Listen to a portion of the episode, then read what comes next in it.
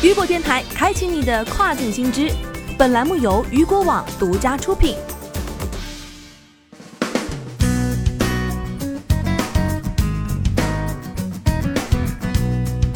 Hello，大家好，欢迎大家收听这个时段的跨境风云。那么在节目开始之前，再次温馨提示各位雨果电台的用户朋友们，我们的雨果电台已从 App 的首页移动至跨境头条当中，请各位雨果电台的用户朋友们知悉。那么如果您喜欢收听我们节目的话，您也可以来关注订阅我们的雨果电台，您就可以在第一时间来收到咱们雨果电台的更新通知了。那么这个时段的跨境风云将带您一起来关注到的是跨境电商贸易额逆势上行，新消费趋势下中国卖家的出口之路。中国出口电商行业和卖家经历了从野蛮生长到精耕细作的演变，出口跨境电商正在成为中国外贸的重要支持力量，并正从外贸新业态成为外贸新常态。八月十二号，在数字生机为你而来二零二零年亚马逊全球开店论坛暨直采大会的媒体采访环节，亚马逊全球副总裁、亚马逊全球开店亚太负责人辛迪泰就疫情对亚马逊业务的影响、下一步出口跨境电商的发展趋势以及出口卖家布局、全球业务的注意事项等方面做了详细的解读。首先，我们来关注到的是今年疫情对亚马逊业务的影响。疫情带来的一个最大改变是全球消费者消费行为从线下转向线上。那么在疫情下，全球消费者选择一种在线的更加安全的购物形式去采购商品，越来越多的消费者转为线上购物，并且很多消费者在疫情持续的状况下会增加线上的购物频率。这种消费行为的改变，其实对于全球电商带来了新的挑战，也是新的机遇。对中国跨境出口卖家，同样挑战与机遇并存。疫情期间，亚马逊也推出了一系列针对卖家的政策，支持买家、支持卖家应对疫情所带来的难点和痛点。那么从数据上来看，第三方卖家在整体亚马逊业务的发展是非常好的。截至到第二季度，亚马逊全球实体产品销售额中超过百分之六十来自于全球第三方卖家，这也让我们对于我们卖家的业务和中国出口跨境业务有了更强的信心。再来关注到的是中国出口卖家布局全球业务的两大注意点。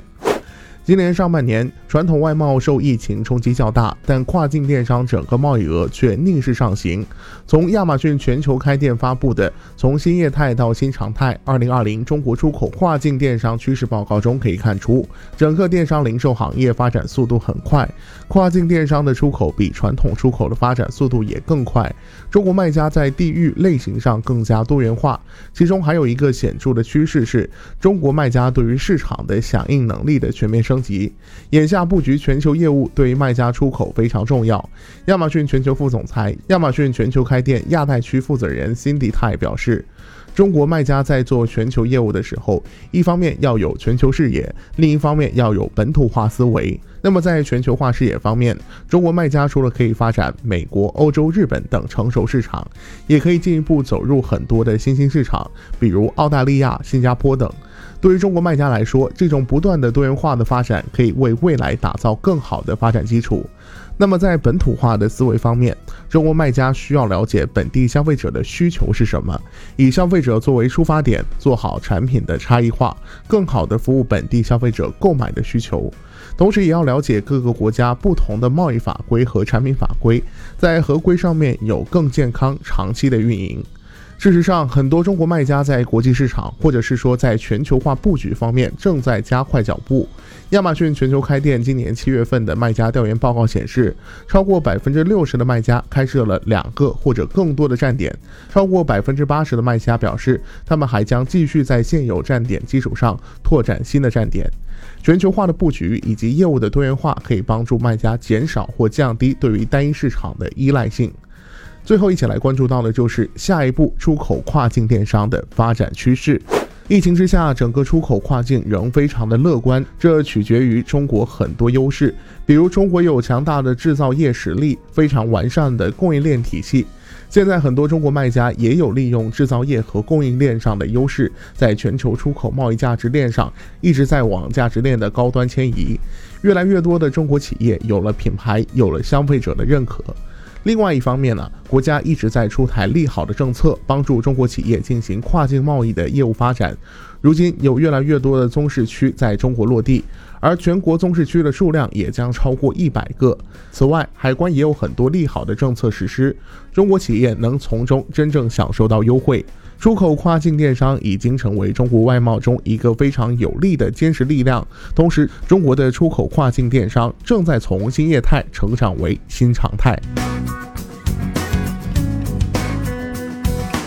好的，以上就是这个时段雨果电台给您推送到最新一期的跨境风云。想了解更多跨境电商资讯，您还可以持续关注到雨果网。那么在八月的十八号到八月的十九号，也就是下周二和下周三的时间，雨果网将会在上海举办 CCEE 跨境电商选品大会。那么届时啊，咱们雨果网也将会进行同步的全程直播。那么请各位有兴趣的小伙伴们，到时候啊，可以到雨果网的直播频道进行在线收看。好的，我是大熊，我们下个时段见，拜拜。